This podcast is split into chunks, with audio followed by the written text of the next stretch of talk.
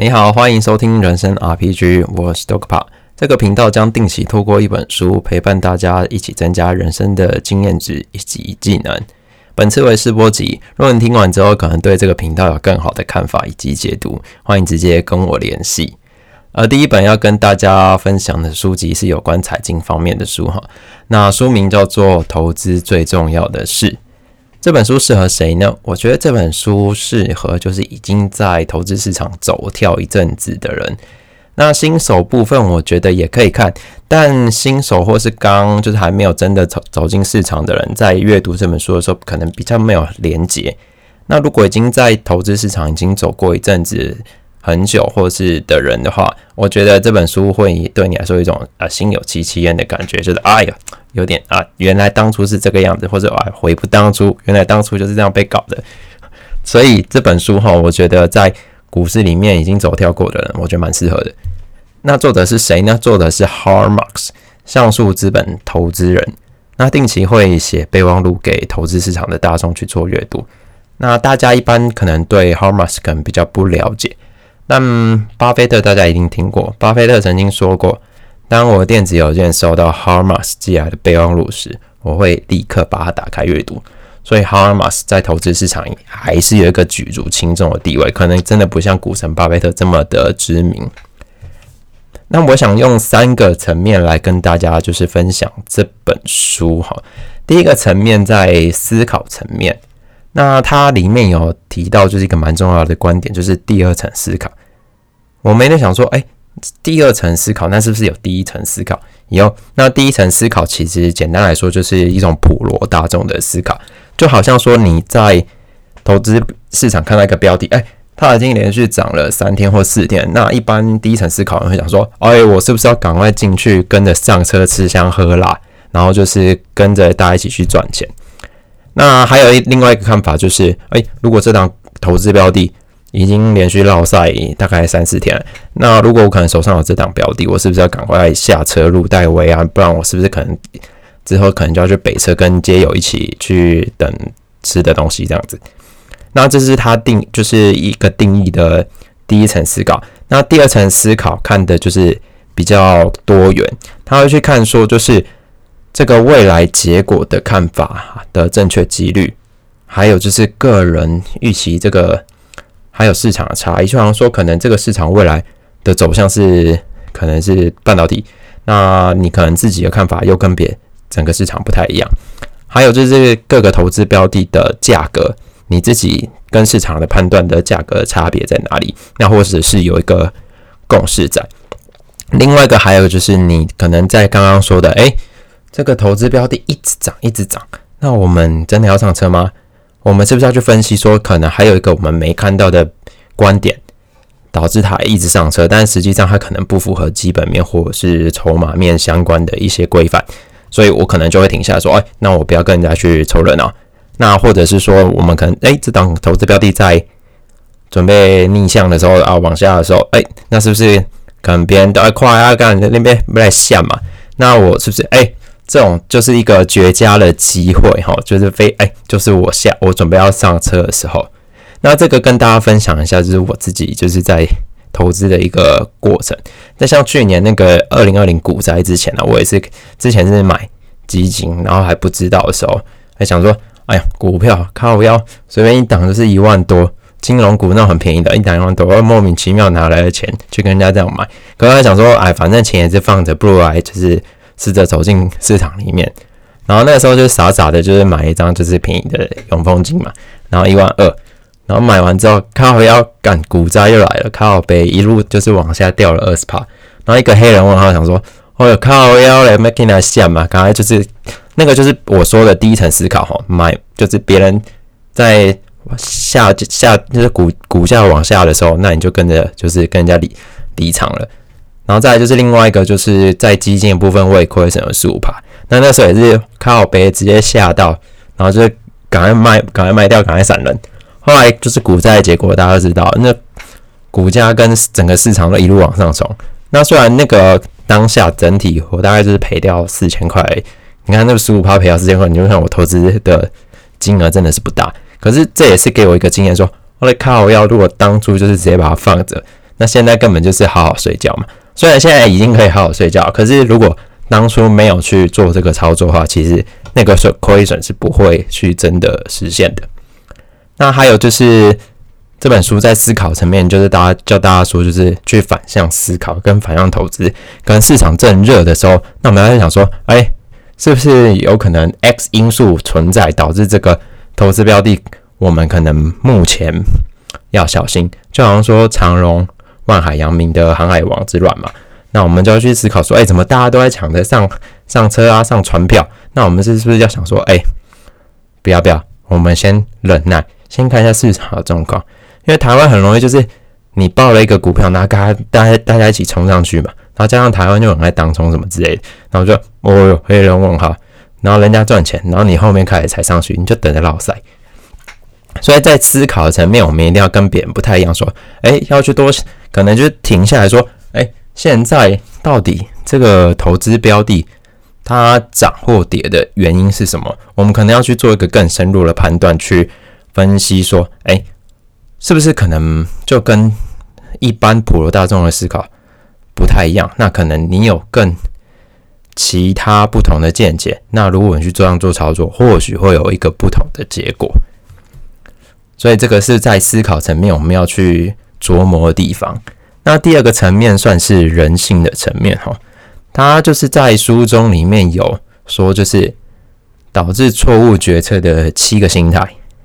那我们就一一举，就是说明跟大家说明，第一个是渴望金钱，那走会走进投资市场的人，基本上就是公安干单的嘛，就是要来赚钱嘛，谁要进来亏钱而不是傻逼？所以，但我们对这个金钱的渴望到底到什么程度，也会影响我们的。操作，那就像可能有些人觉得说，哎，我就是一年内我投报率要冲到二十趴什么，那没有二十趴，我可能就会睡不着，或者反正亏二十趴，OK，那就是这个就是你对于金钱的就是预期期望嘛，你的渴望的程度。可是就对我单纯对我自己来说，我就是那种就是哎，可能亏个五趴，我就觉得哎呀，要洗，我现在是发生什么事，然后就是。赢就是就算涨了一趴，呃，可以，OK OK，一趴，我们回去睡觉。所以这个就是在每个人对于金钱的预期报酬里面不同的观点。那如果你越渴望金钱，你可能就会用更危险的去更危险的操作去做投资嘛。所以这个就可能会影响你有更多的错误决策。第二个是过度的恐惧跟贪婪，就好像我们刚刚举到说，诶，如果我就可能一年的投报率要二十趴。有些人可能更疯狂嘛，我可能去投资期货市场或什么相关之类的哦，我一年就是要翻倍，这种很恐怖的贪婪，所以这种就是也是会造成你一个做错误判断决策的一个心态，就像华巴菲特说的嘛，别人贪婪恐惧，别人恐惧我贪婪，所以这种东西都是相对的。那我们始终要去思考，说自己当初走进投资市场的目的跟原因是什么。那第三个部分是。每三呃每个人都有愿望的话，那就会相信那是真的。这个论点其实有点有趣哈，因为我觉得愿望就在于说，就是呃有没有去执行吧。那如果你有去执行，那这可能这就会是真的。那在投资市场，你可能买了一档股票，说就像现在说的嘛，啊台积电要冲一千块，那你就会做，就是会有个梦想，一个大饼在那里。那你可能就会觉得说，啊现在投台积电六百块。那我要买个买到一千块，所以我就进去买。可是实际上台积电会不会到一千？这很难说，有机会，但我们不能保证那是在什么时候做到的。所以你可能就是在别人画饼的时候，那你要去思考说这个饼真的是真的吗？这个愿望真的有机会实现吗？那如果你就是越爱做梦的人，就很容易就是落赛嘛，就买到那种就是别人会就是帮你做梦的标的，所以这也是蛮危险。那第四个是从众倾向哈。从众倾向，我觉得这个比较容易在就是新手在刚进去投资，可能前半年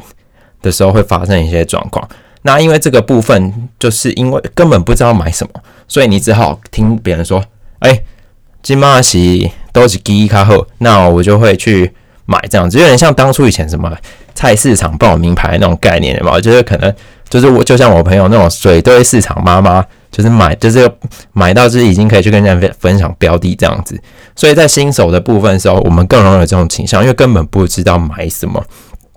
那就拿我当初来说好了，我当初没有投资股票，但是我是投资基金，因为我觉得哎呦，要求股票好贵哦，一张真的是莫名其妙的贵。那我觉得基金就是定期定额嘛，一个月丢三千好像还好。然后那时候也是傻傻不知道买什么，然后那就买那买那时候就是就是市场声望最高一个叫富华科技基金，然后买完想说啊，就四个水温嘛，就花个三千块四个水温。二零一八年七月买的。结果买完靠要直接开始往下跌，一路往下跌就开始莫名其妙说：“哎，为什么往下跌？跌到就是已经负二十趴了。”然后吓到说：“哎呦，还是先把它赎回好了。”就是一张亏了六百块。然后那时候根本不知道到底为什么亏，就是为什么亏。然后之后才慢慢去研究说：“哦，呃，原来基金这也是有一些很就是比较多的占比。那最重的占比就是当初最疯狂的国剧，就那时候股王。”国巨那个时候已经就是快到一千三那个时候，那就一路往下嘛。然后那时候根本什么都不知道，就知道说，哎，买就是买完就是亏，那根本不知道为什么亏。就是这是我觉得自己从众倾向的一个经验了。那另外还有就是，我觉得现在散户进场也是现在会有一个从众倾向的问题。我刚刚有帮大家就是重新再去看一下，就是因为最近现在不是零股交易开放嘛，从当初十月二十六号就是一天成交金额只有三亿。到就是最近一月十五号有冲破三十一，就成零股哦，就可能只花个十，诶，一天花个六七百块买股票，抽到三十，你就知道台湾人现在就是其实不不是不是不买，是没钱买，就跟我一样善假郎这样子。那我有帮大家看，那就是有一股台积电，但台积电真的是在每天的那个零股交易里面都至少就是成占成交量零股交易里面的成交量一半，所以不是大家不买台积电啊。是因为台积电一张六十万，我们散讲怎么可能有有钱去直接买一张？所以你去看，就是很多都是零股交易，可能哎，我今天买个一股，买个两股，买个三股，哎，才一千八而已，我就是台积电股东了，就我可以讲话大声这样。所以这个其实就是你看，大家就会发现说，哎，最近其实比较火热的，其实就是台积电。所以在从众倾向这部分，就会看到这个的真实现象的发生。那另外还有个要跟大家分享，就是在我同事，那我现在公司就是现在算是上市柜，那我公司就是每年就有认股。那其实以前认股，我就想说，哎，那是什么东西，就算不要理他。那我突然有一个就是根本没有在投资的同事，突然打电话来问我一个同事说，我跟我另外同事说，哎，这哎我们自己公司有在做那个员工认股，要不要买？那我跟同事，我跟我同事看了一眼，因为我们刚好一起上班，然后就跟他说。我们就一起回答说：“哎，不要吧！现在我们这公司现在这死样子，你确定要买吗？而且，因为他就是不知道买什么，所以他想说公司有认股，他就去买。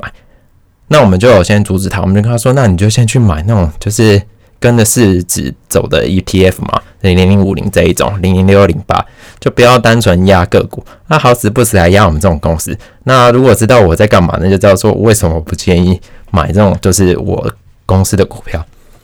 所以这个在从众倾向，我觉得是一个新手会一直很常发生的情况。那其实，在投资市场，老手有时候可能也会发生，应该因为大可能就是要跟着大跟着大家一起走嘛。可是有时候就是危险啊，人多的地方不要去。所以这大家其实一定要小心。那第五个就是嫉妒，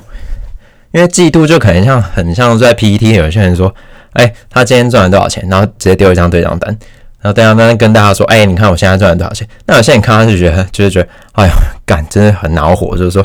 可恶，为什么他可以赚那么多钱？然后再看自己的对账说，哎，靠背怎么这落差差这么大？然后你就可能想说，哎，干，他买了那一档股票，所以冲上去，我也要跟着买。那就会回归到刚刚从众倾向，那找就是你的嫉妒导致你的从众倾向发生，然后就跟着去转换自己的投资的规范，或者是应该说投资纪律，然后导致，哎。可能你根本不知道那边的股票是这个产业的结构是怎么玩的，那你就跟着进场，就哎，就可能会让你的决策是错误的。那第六个哈，就是我觉得就是只有赢家专属的，这个叫做自负，因为没有人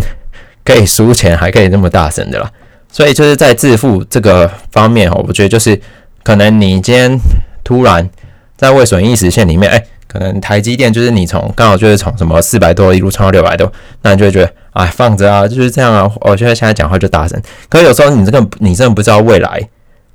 你原本投资盈就是有获利未实现损益的标的，会不会有额外事情发生？所以我觉得哦，这个也是我们要学习的地方。在你真的赚钱的时候，我觉得还是尽量保持低调，就是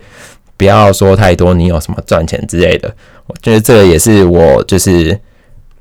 要跟大家觉得分享的地方，就是还是低调，然后就是真的有几个比较好朋友，你就跟他说，哎，你大概现在投资的过程什么的，那就再跟他分享，或者直接去讨论说，哎，我们现在的投资标的是怎样。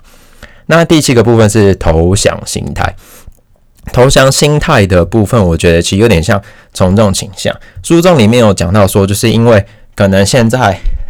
就好像说，可能当初的航海王之乱嘛。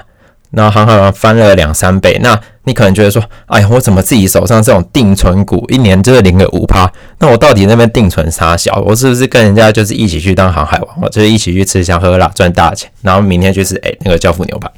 那就是有这个心态产生之后，你可能就会放弃自己原本的投资模式，或是投资的策略跟纪律，然后去做一个你完全呃不是说不知道，就是一个你跟的可能不熟悉的操作，然后导致。你的获利就是有亏损，所以这个投降心态其实就是也是要提醒大家说，就是还是要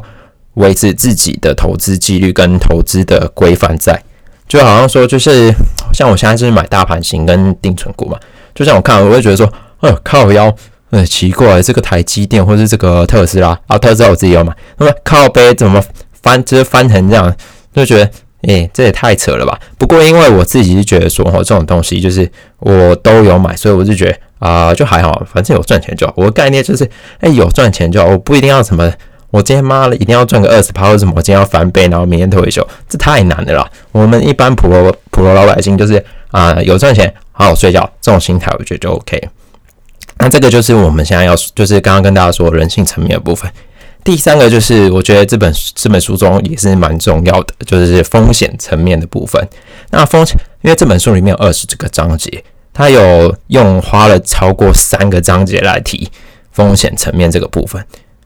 那我觉得相当有趣的，就是可能我们平常会说，就是哎，风险越高，投资机会越投那获利的机会越大。可是他在这本书里面讲说，就是风险越高，报酬不确定性越大。因为我们以前可能想说，哎。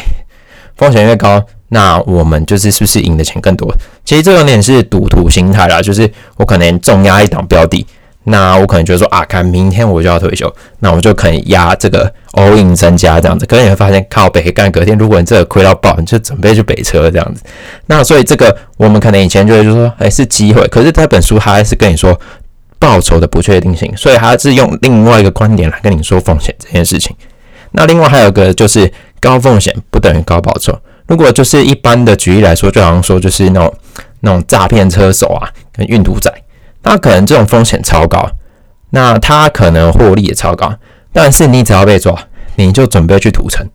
所以钱很大，就是你一定赚得到钱。可是你只要被抓一次，你就准备去一起去赌城吃面前便当，所以这个东西有它危险的地方存在了。那还有他有提到一个就是安全边际的部分。呃，我觉得安全边际，如果就我的翻译举落，就是我自己看完书之后要跟大家分享，就是应该是说，就是当你开始赚到钱之后，跟您原本的投资额的那个差距，那我觉得就是安全边际。就好像说，你可能已经在股票投资了大概呃五六年，那你可能整体获率大概是呃呃十五帕，整体就是这五六年一路走来获获十五帕，那你可能当初投资是用真。全部你用一百万，所以你可能会有十五万的投保率。那这十五万就是你目前的安全边际，那就是代表说，哎，你可能到现在，你如果一路亏，亏了十五万，你都不会有感觉，你都不会觉得说，哎，啊不就就就十五万啊，反正我还没到真的资本，而自己原本投丢下去的钱是亏的。就我而言，就是我自己的看啊，对安全边际的这个看法。是这个样子，其实也有一种是护城河的概念啊，就好像就好像说这间公司护城河是什么？那可能对我们自己来说，我们的安全边际是，哎，我丢了多少钱下去，那我可能已经获利多少？那中间的价差就是我们目前可以好好去睡觉，或者好好过生活的一个防守范围这样子。那另外他也有提到说，就是多头行情也要控制风险。其实我觉得这蛮重要。你看，像就是一路就是股灾一路走来到现在，多头行情一路往上嘛。你看为什么还是在 PET 股板有些会看到就什么毕业文啊，或者是那种亏损的那个分享，所以可能他就是去买了一个他根本不知道，或者是他觉得是一个赌徒的赌徒心态去买的那个标的，然后导致自己的风险翻倍，然后就落塞。那至于有没有去水北车，我不知道，因为至少他在 PET 发文，所以这个也是就是我们自己要去控，对于我们投资标的做好风险控管的事情。那因为我觉得就是我根本。没有办法去做盯盘嘛？因为我们就是如果朋友知道我的职职业叫做会干，我都上半夜的工作，所以白天都在睡觉，那有时间跟你去盯盘？所以这种东西我们根本没有办法去干。所以我平常就是买那种被动投资，然后就是有时候看个美股，因为白天啊半夜都半夜都醒着嘛。那还是就是就是你一定要去找到你可能最适合你，然后基本上不要去影响生活的那种投资标的啦。就是还是要去做个研究，不要就是傻傻把钱丢进去，然后被骗，就也不是说被骗，就是亏损，然后就跟我当初一样。那另外他有提到一个观点，就是我觉得蛮重要的，可能对新手来说，就是我觉得蛮重要一点，就是追求足够报酬就好，然后稳定你的风险。那就是如果你可能可能像平常说，哎，我可能整体获利我每年有大概七到十趴成长，那这样就好。那我觉得这样的投资的目标，那会引导你。把你的风险降低到一定的程度。那如果你可能跟人说不行，老子今天要做少年股神，今年就是要冲到三十五趴，那你就会因为啊，我要拼这个三十五趴，然后可能去投资一个稍微比较危险的那种投资标的，那可能就爆了，可能就要真的去北车报道这样子。所以这个也回归到你自己对于您在投资市场的心态是怎样。那回归我自己来说，我很简单，大概有有有赚，那我就可以好好睡觉。那这个也跟大家分享说，就是查理蒙格，就是巴菲特呃副手，但我说就是看你平常就是有没有睡好觉，就是也是影响投资标的的一个部分。那就我自己，quick 三趴到五趴，我自己是觉得还好，可超过五趴可能就会开始看。那目前因为现在就是报酬是正的，所以我觉得说，哎，一趴我也是睡到睡到爽，十五趴我也睡到爽，所以我自己没有特别的感觉。我的概念就是。呃，有持续成，我的资产是有持续成长，这样就好了。那我觉得还有另外一点就是居安思危啊，就随时要注意你投资的状况。虽然你可能没有办法像盯盘盯那么久，那还是就是哎，可能两三天去看一下你自己投资标的的状况，然后去了解整个市场未来要发生什么事，或者是现在哪个产业现在是有状况的，去做你资产的配置的调整，这样子。那三个面向跟大家跟大家说完，那书中里面其实还是有蛮多，就是那种呃，我觉得是名言佳句，我觉得要跟大家分享的。那第一个就是对好到不像是真的保持怀疑哈。那这个就好像说当初的那个航海王之乱，哎，海运股哇，那种什么从四块然后喷到二三二三十，那种一次瞬间就是可能短短一两个月内翻了六七倍这种东西。我觉得干他妈都超危险，所以你自己在平常就是投资的时候，一定要对这种突然大起大落的那种投资标的哈，就是保持怀疑，因为有时候它不哎昙花一现嘛，我觉得可能是这样讲，就是你要随时小心小心这个状况的发生。还有就是对投资感到恐惧，我觉得这句话就是当你在获利的时候，你也一定要更小心。就像我们我们现在觉得说，哎，我现在投资标的是正的，所以一直有往上。那我就可以就是可能乱去移动我的投资策略或配置。那如果在这种状况下，你就会觉得说，有时候市场会给你来一个很大的反击或打你的脸这样子。所以我们要随时就是戒慎恐惧，就是我们在这个市场赚钱，那我们还是要保持感恩的心态，那就是啊诚惶诚恐这样子，还是惶诚惶恐？我觉得诶有点忘记了，不好意思。那我觉得还有一个观点就是避免挤出失误球。他有提到说，就职业网球。跟业余网球的差别，职业网球的每一球每一分基本上都是靠赢的赢来，那业余网球的部分是别人输来，然后你才得分。所以，我们可能在新手阶段说，我们一定要降低自己在输的比例，就是让我们投资标的就是落赛的部分，就是尽量去降低。那我们觉得怎么样降低？我觉得可能初期就是先去买那种被动大盘，那基本上就跟着市值走嘛，会一直往上。会进基本上会一直往上，所以你会慢慢的滚出自己的一个就是报酬率。那之后有一点钱，然后对市场可能有自己的看法，再去做那种可能就是个股操作这样子。还有就是，我觉得呃，对我来说，就这这本书里面比较有感觉一点，就是当你得不到想要的东西时，就会得到经验。这个这句话，我觉得比较算是就是在于你有没有执行的部分。如果你有执行，那这句话我觉得这是成立的。如果你没有执行，你本来就不会得到任何经验。就好像说，哎，我明天哦，我明天要去台积电面试，好吧，我要去投，我要去应征台积电，可你根本没有去做什么测试嘛，就是做分享或者是做实际的演练，然后你根本就会觉得说，啊，感觉讲一个干话而已。所以，如果我们换个呃，不要讲这这个举例好像不太对，就好像说可能，哎，我今天要出去跑步，那我可能今天要跑三十秒，呃，不，三十分钟，然后跑个大概七公里，这是一个很快的速度。那你跑完跑不到，那你可能就说，哦，干什么三十分钟跑完，我只跑五公里？那你就会去判断说，哎，这个你自己跟你原本设定的目标的差距在哪里？那这个差距也会是你的经验。所以我觉得，如果你有去执行的话，那才会得到经验；没有执行的话，你就是公干为啦，下面小龙某。还有他有说到，就是另外一句话，就是如果你想要成功，就要遵循一套严谨的思考流程。其实这回归到我们自己当初就很像说，哎，我们在走进这个市场所的时候，我们到底是用什么心态、什么角度，或者是用什么方法来面对我们自己投资的状况？所以这都是一个很重要的模式。就最怕就是你走进这间店，你根本不知道来干嘛，然后莫名其妙钱都被人家搬走了。哎，就哎怎么没人醒啊？我的我的户头里面都是绿的，可能我股市里面都是绿的，这就很恐怖嘛。所以你当你走进来的时候，你可能会就是得到一点经验，没错，但你还是要就是持续有一点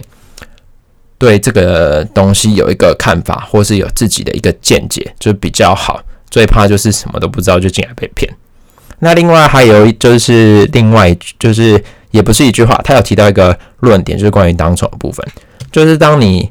在玩当冲，十块到二十块，你充了一块钱；二十块到三十块，你充了一块钱；三十块到四十块，你充了一块钱。啊，当冲就是我当天或是隔天把个只要往上涨，我就去套利的这个一个模式。那当十块到四十块里面，别就是你套了三块钱嘛。可是你却整个忽略了整个十块到四十块这个三十块的获利，所以在当冲的部分，我觉得呃比较建议大家不要了，因为平常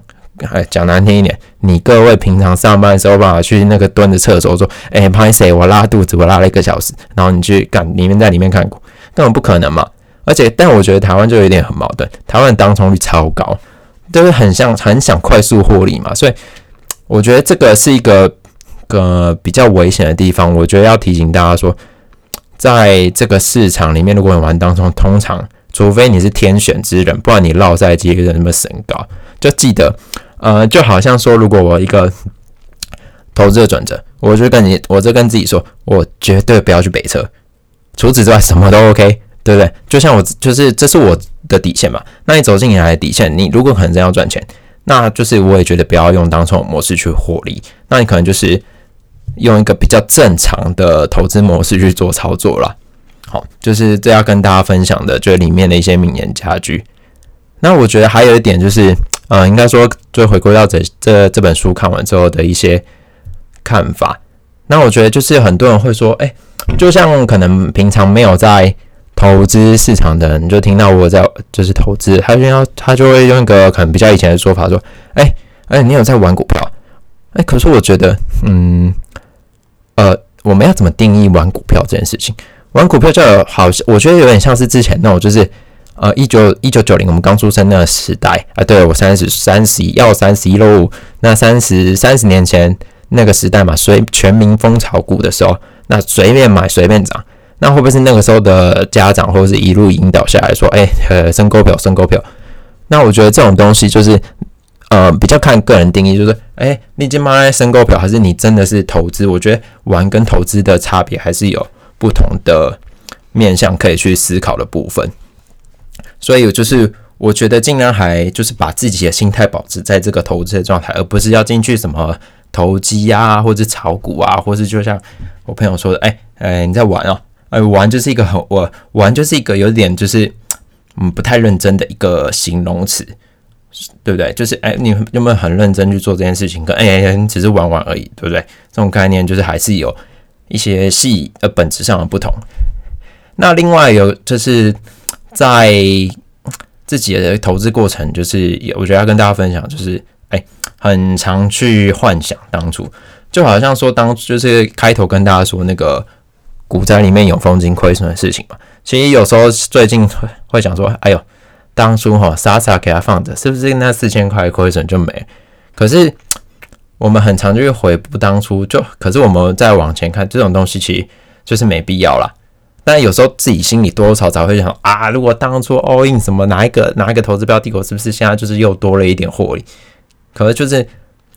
就好像说，就是你在亏损的时候。亏损的时候，你会觉得哎，不要输太多。那你又在获利的时候，会觉得哎，这样子是不是有更多的获利空间？所以我觉得还是要回归本质上，就是啊，要心定啊。心定的时候，其实起什么东西都还蛮就是自在的。所以就不要去想太多，就幻想当初这样子。那以上就是要跟大家分享，就是这本书的一些个人看法跟经验。好，但最后跟大家就是连接一下，就是可能跟这本书有关联的书。有两本是在这本书里面一直有提到的，就是格拉汉的证券分析，还有随机骗局。那另外还有两本书，一本书是也是 h a r m a r k s 自己写的《掌握循环周期》。那最后一本是我自己有看过的，呃，穷查理的普通常识。穷查理是就是查理蒙格，巴菲特的副手。他写了，这是自己，呃，他书了，他出了书不多，那有就是揭露的一本书出来，我觉得这本也算是在投资市场里面就是应该要去阅读的书，它会让你的思考模式就比较新定了。虽然查理蒙格是一个很硬派、很哈口，就是就是对生活就是一个很硬派的人，什么坐巴士啊、坐经济舱，这一个莫名其妙，你已经获利，就是根本就是世界世界前几大富人，然后你这样玩，我觉得超猛，就是超硬派。那这个这四本书，我觉得这大家都可以去看。那因为只有查理蒙格，我之前目前有是有看完的，所以我觉得这本书就是可以请大家去做阅读这样子。那以上是我这一次要跟大家分享的书籍哈，投资最重要的是，那基本上每次都会用不同的书籍内容去做分享，不会只着重在投资财经。下一本预计会是就是关于运动的一些书籍。好，那以上就是要跟大家分享这次的心得还有经验。那如果您可能对我这个频道有兴趣的话，可以持续帮我们追踪这个频道。感谢您的收听，好，拜拜。